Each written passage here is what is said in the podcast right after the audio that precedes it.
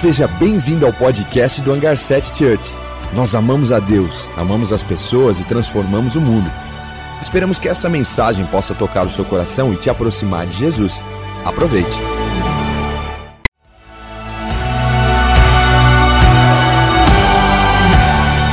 Seja bem-vindo ao podcast do Hangar 7 Church. Nós amamos a Deus, amamos as pessoas e transformamos o mundo. Esperamos que essa mensagem possa tocar o seu coração e te aproximar de Jesus. Aproveite. Eu vou ler um texto que é longo.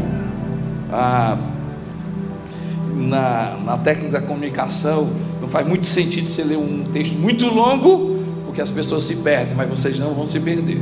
Então, né, não é hora de olhar o WhatsApp agora. Se você pegar seu celular e olhar o WhatsApp, vai queimar. Entendeu?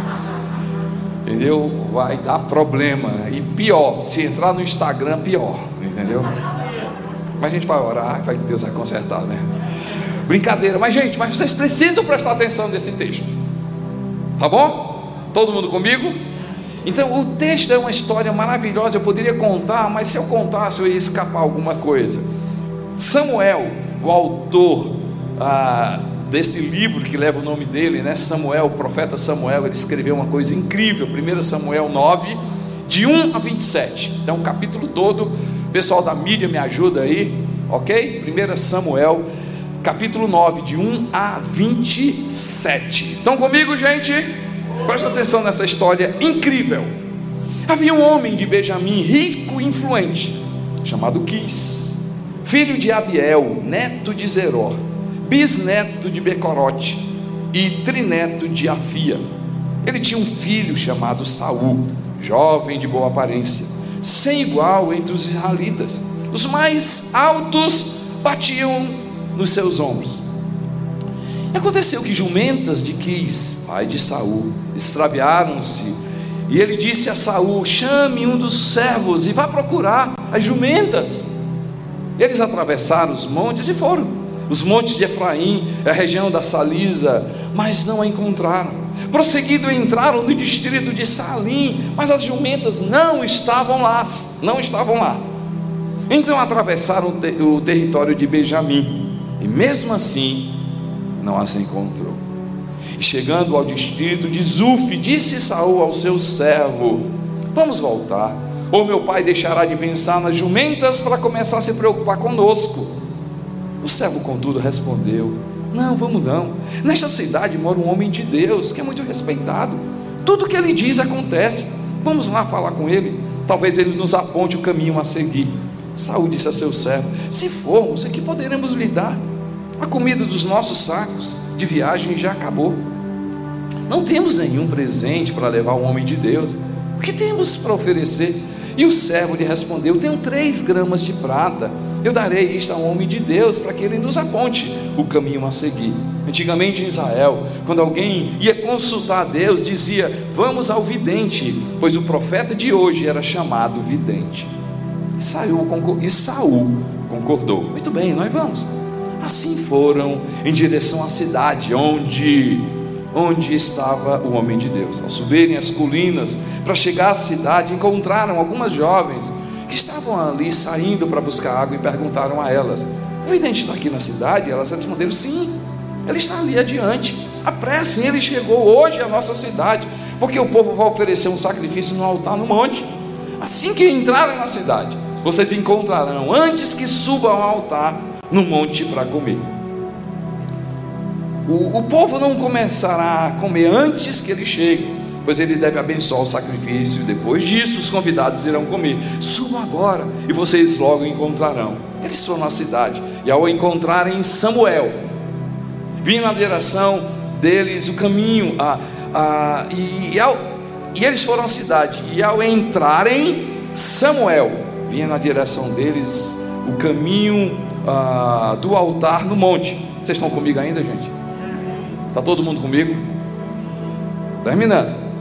No dia anterior à chegada de Saul, o Senhor já havia revelado a Samuel: Amanhã por volta desta hora enviarei a você um homem na terra de, da terra de Benjamim. Unja-o como líder sobre o meu povo. Ele libertará o meu povo das mãos dos filisteus. Atentei para o meu povo pois seu clamor chegou a mim.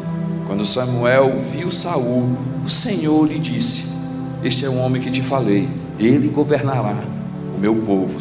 Foi o primeiro rei de Israel. Saul aproximou-se de Samuel na entrada da cidade e lhe perguntou: Por favor, pode me dizer onde é a casa do vidente? Respondeu Samuel: Eu sou o vidente. Vá na minha frente para o altar, pois hoje você começará, comerá comigo. Amanhã cedo eu lhe contarei tudo o que você quer saber e o deixará e o deixarei ir.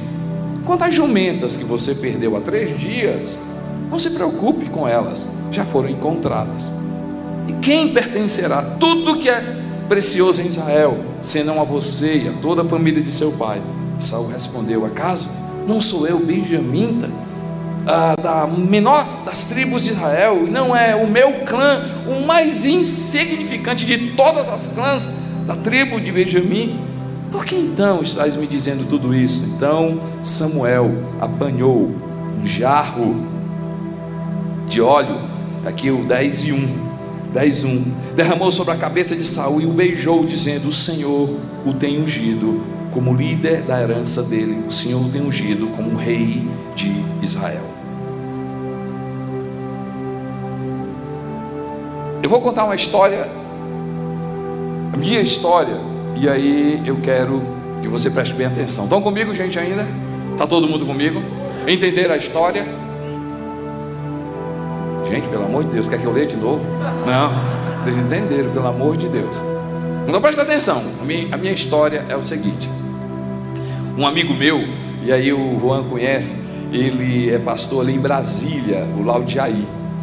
E o Laudiaí a gente é amigo por muito, há muito tempo, e ele me convidou para ele me convidou para é, traduzir um americano. Ele ligou para mim e disse assim: Rapaz Costa Neto, é, tu sabe traduzir? Eu disse: Rapaz, eu sou o melhor tradutor. O melhor tradutor sou eu do Brasil. O melhor tradutor do Brasil sou eu.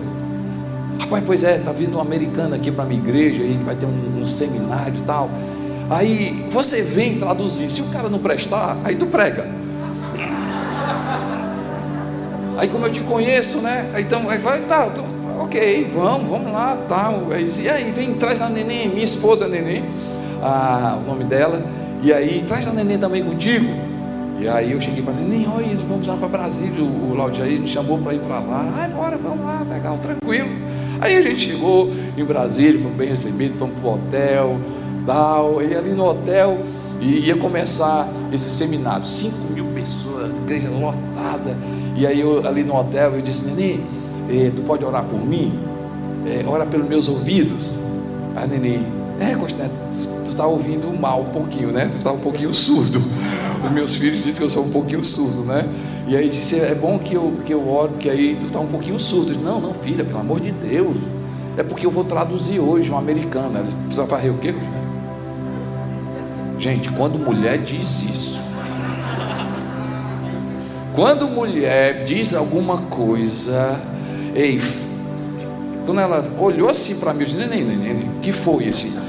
Tu sabe traduzir? Eu disse, lógico que eu sei, Costa, tu não sabe não. Quando mulher diz isso, meu irmão, quando, quando mulher diz assim, não vai, não sai não, não saia não, meu amigo. Não pega o carro não, vai bater, vai furar o pneu, vai cair um raio na tua cabeça, dá azar. E ela diz assim: Neném, não, eu sei traduzir. Constante não sabe, não. Não, tu não sei. Não tá bom. Do mesmo jeito, a, a Eline do Laude Jair, aí a, o, o Laude Jair disse assim: Ah, o Constante está aqui com a neném e tal. E aí, que joia, eles vieram para o seminário. É, o Constante vai traduzir o americano, né? Eline assim, ele sabe traduzir. Gente, homem que não combina com mulher também dá errado. Vamos lá. Começou o seminário lá, o americano, e eu conversei com ele ali e tal, aquela coisa todinha, 5 mil pessoas, ah, aquela coisa toda.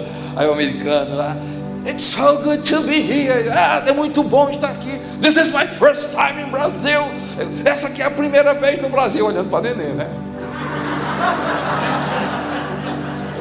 O neném é assim, né? Ela assim, né? Hum, amor. Assim. Ah, so good, it's a beautiful church. Ah, essa igreja é linda. E olhando para neném. Open your heart. God, you speak to me. Abra o seu coração, Deus vai falar para você. Aí ele começou a pregação. Tá, tá, tá, tá. Eu disse, você poderia, né? Assim, Can you repeat? Você pode repetir, né? Aí ele falava, aí eu, Hã? você pode repetir?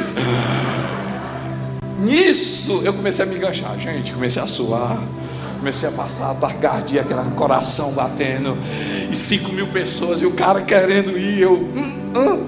e nisso tinha um, um, um rapaz ali, e aí Deus mandou esse cara lá, e aí toda vida que o americano falava, o cara traduzia e eu dizia.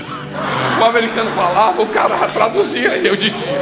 O americano falava, ele traduzia e eu dizia. Aí teve um intervalo. Um intervalo.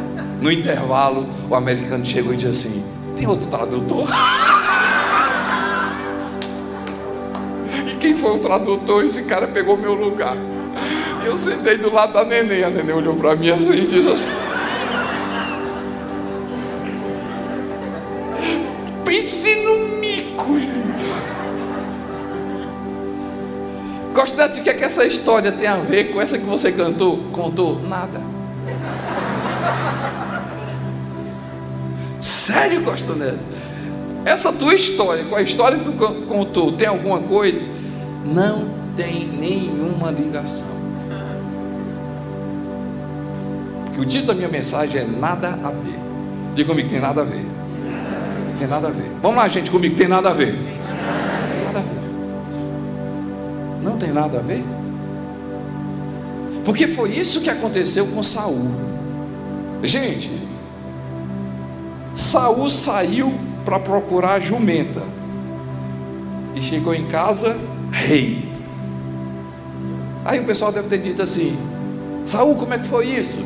Rapaz, foi assim: eu saí de casa para procurar a jumenta, minha jumenta dos meus pais. E aí, rapaz, aí, aí eu voltei rei. Então, pelo amor de Deus, conta outra, né, Saul? Tem nada a ver isso. Pois é, não tem nada a ver, mas foi assim mesmo. Eu saí para procurar uma jumenta e voltei rei. Quantas coisas na nossa vida acontecem que você não vê sentido de nada? Quantas coisas acontecem na nossa vida que você olha assim, cara, Deus perdeu o controle, porque não é possível, tudo que está na minha vida está dando tudo errado. Tem nada a ver. Quantos episódios na nossa vida que acontecem de assim, cara, será que Deus está me vendo? Será que Deus tem o controle disso? Será que, que, que, será que, que Deus nessa pandemia deve ter dito assim, meu Deus, o que é que aconteceu com o mundo? Será que Deus se assustou com a pandemia? Será que ele disse assim, rapaz, lá no céu, corre Gabriel, que o Covid chegou. Será que Deus, que Deus, será que Deus realmente tem controle? A conversa hoje aqui, ei gente, como fazer para ter sentido o que não faz sentido? Como fazer para ter sentido o que não faz sentido? Quem sabe você que está comigo online, quem sabe que você está comigo presencial, pastor, o que fazer? Porque parece que essa história está tá parecida com a minha, não faz sentido o que eu estou vivendo. Ou, quem sabe amanhã pode começar um processo na tua vida que não faz sentido. Quem sabe essa mensagem não é para hoje, quem sabe essa mensagem é para amanhã, quem sabe essa mensagem é justamente aquilo que você veio buscar hoje aqui de Deus. O que fazer? Para ter sentido que não faz sentido. Então, deixa eu pegar essa história de Saul. E, gente, primeira coisa, o que fazer para ter sentido que não faz sentido? Busque a Deus em todo o tempo. Busque a Deus em todo o tempo. Nessa história, você vai pegar o, o, o servo no verso 6, e, e aqui eu não, não preciso, o pessoal da mídia aí ter trabalho, Mas no capítulo, né, no verso 6, o servo respondeu: Nessa cidade mora um homem de Deus que é muito respeitado. Tudo que ele diz acontece. Vamos lá falar com ele, talvez ele nos aponte o caminho a seguir. Buscar Deus, por quê? Porque uma jumenta se perdeu. Sabe qual é o nosso problema, gente? Nosso problema é a gente acha que Deus tá, não está preocupado com as nossas pequenas coisas. Eu tenho experimentado uma coisa, a gente estava até conversando hoje no almoço. Assim, é impressionante como Deus leva a sério aquilo que a gente conta para Ele. Nós é que não levamos a sério aquilo que nós contamos para Ele. Mas Deus leva a sério aquilo que a gente fala com Ele. Já pensou se tudo na nossa vida, o que não faz sentido, como fazer, para o que não faz sentido se tornar, fazer sentido. Ei, busca a Deus, cara. Busca a Deus. Vem cá, está preocupado, busca a Deus. Mas será que Deus está preocupado? Você tem, será que Deus vai parar a, agenda dele para ouvir que, que amanhã eu vou fazer uma prova? Sim, ele, ele, ele, E se der certo? Busca Deus. Vai fazer uma. Busca Deus. Vai tomar uma decisão, busca Deus. Busca Deus, fala com Ele, vai.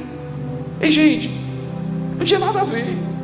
Ah, tudo bem, pastor, que naquele, naquela cultura era muito importante, aquelas jumentas era muito importante, mas não tinha nada a ver buscar Deus por causa de uma jumenta.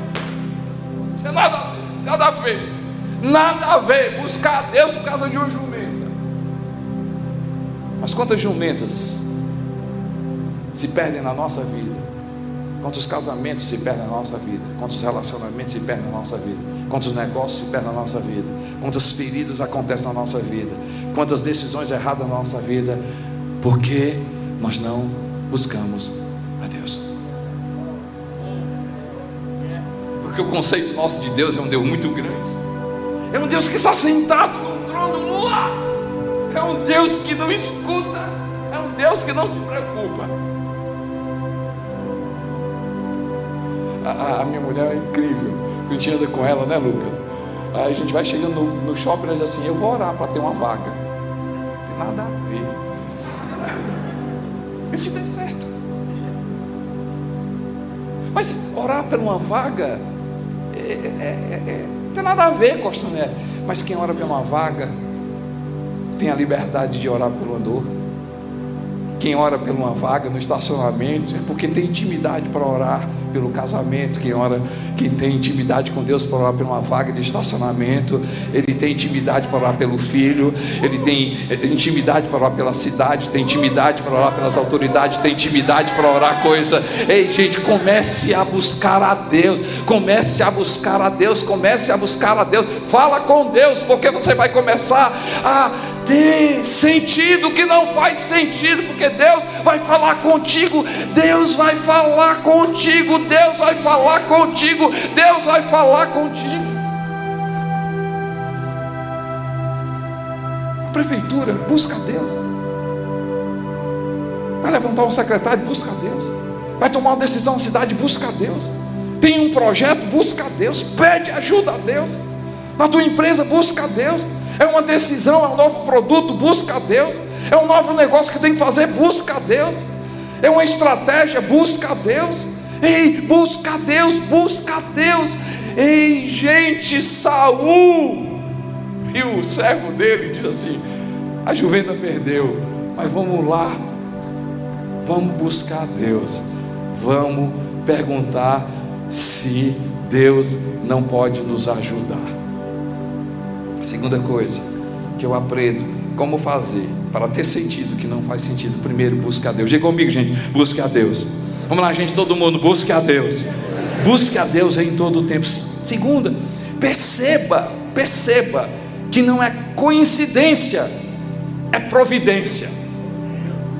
Quando você começa a, o que fazer para ter sentido que não faz sentido, busca a Deus, e quando a gente busca a Deus, começa a buscar Deus, coloca Deus em primeiro lugar, e a gente começa a perceber que não é coincidência, é providência. O texto diz assim: no dia anterior à chegada de Saul, Deus já havia revelado ao profeta: amanhã por essa volta, por volta desta hora, enviarei a você um homem na terra de Benjamim.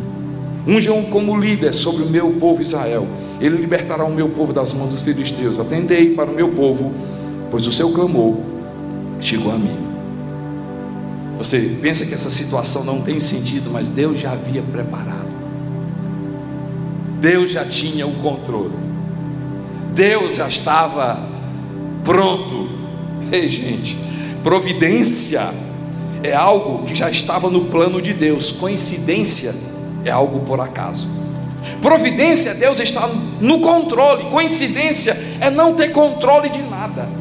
Providência é saber que para Deus não há plano A ou B. Deus tem propósito. Coincidência é ter todos os planos e mesmo assim não ter garantia de que vai dar certo. Providência se constrói em uma jornada, não é um momento. Coincidência é apenas uma ocasião. Ei, gente, não foi assim que aconteceu com Davi. Davi cuidava de ovelhas e aí veio o urso.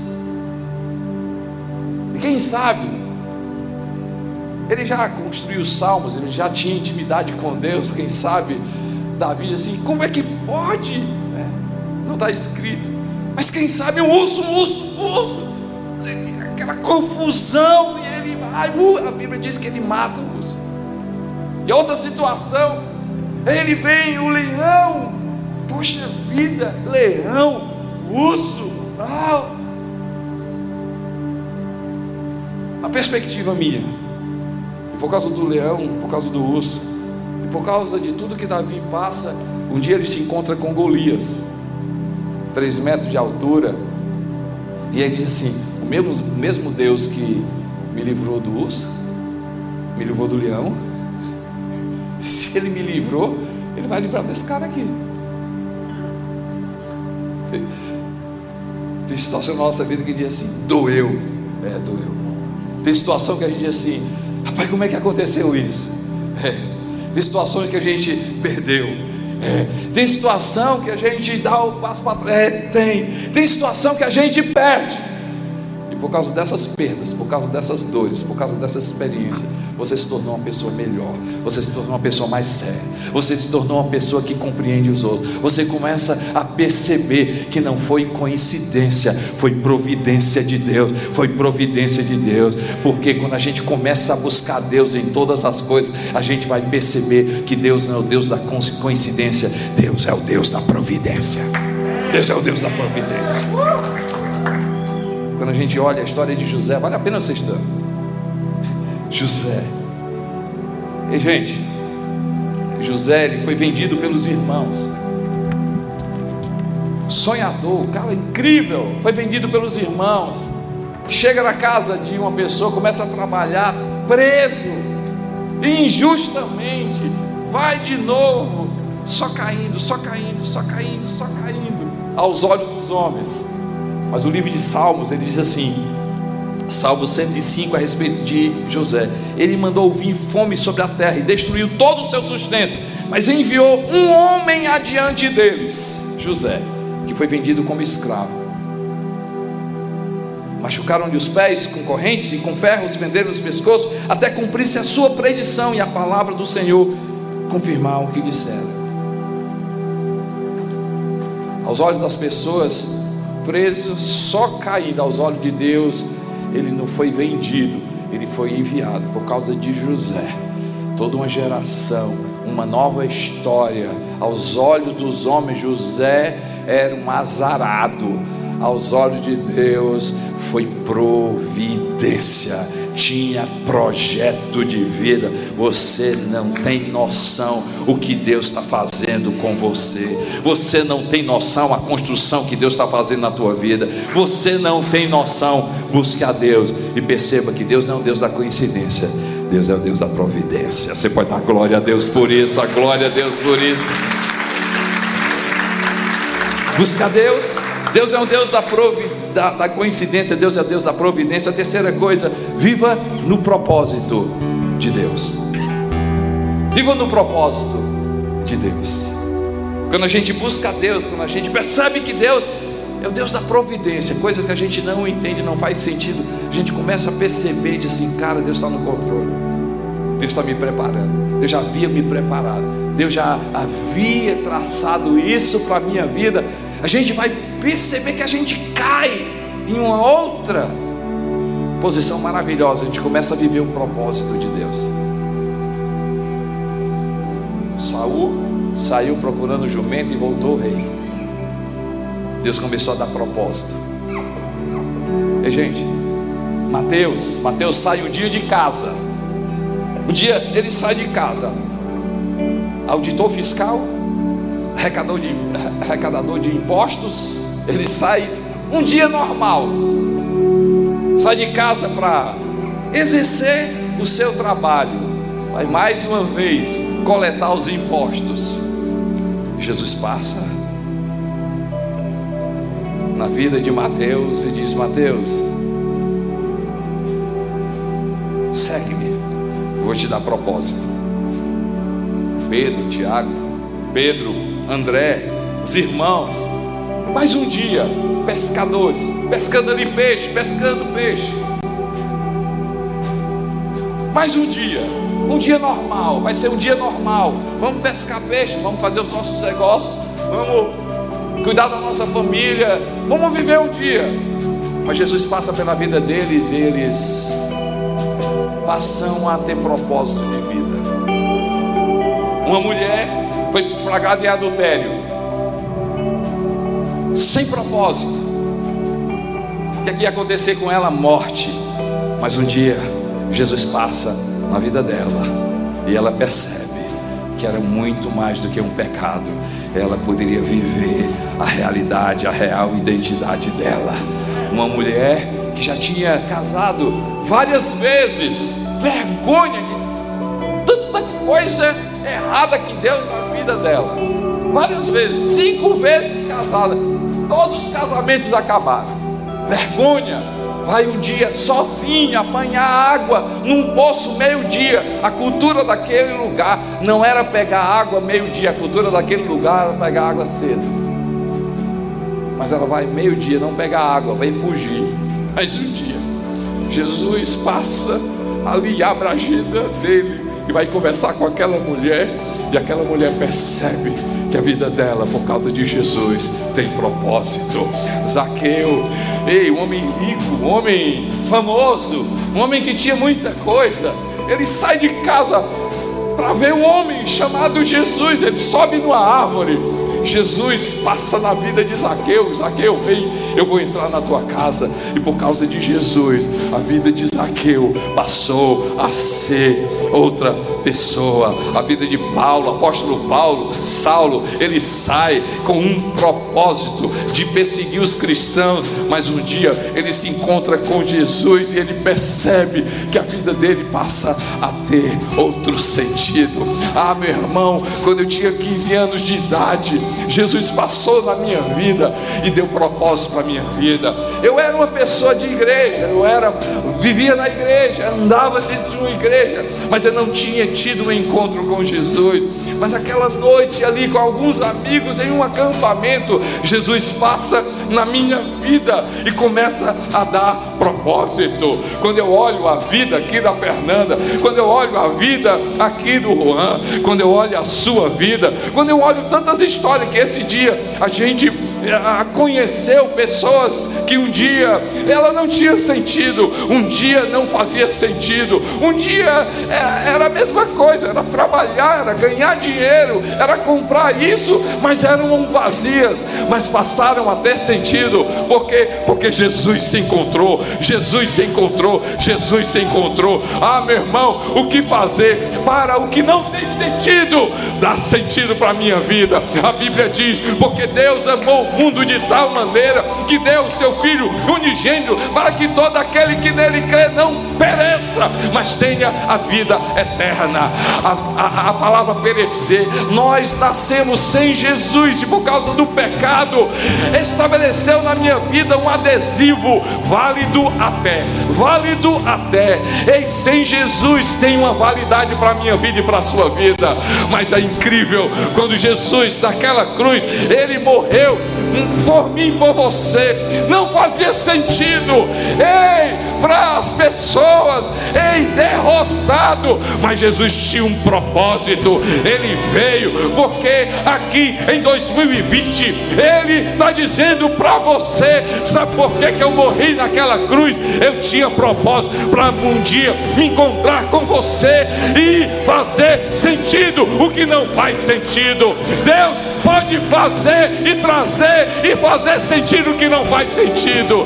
Ei, Deus é craque nisso, de pegar lágrimas e transformar em alegria, dor e transformar em testemunho, em decepção e transformar em força, pecado e transformar em vida, morte e transformar em vida. Ei, Deus é poderoso, não faz sentido, mas um dia, ei, Jesus Cristo entrou na minha história e pode entrar na tua história.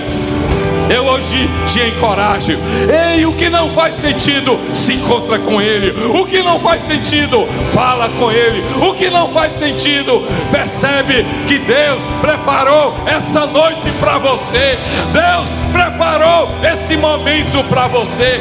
Deus preparou esse momento para você. E eu quero convidar você a adorar Jesus da última fila até a primeira. Exaltar o nome de Jesus. O que fazer? O que fazer para tornar sentido que não faz? Busque a Deus. Saiba que Deus é o Deus da providência e tenha propósito em Jesus Cristo. Adore a Jesus.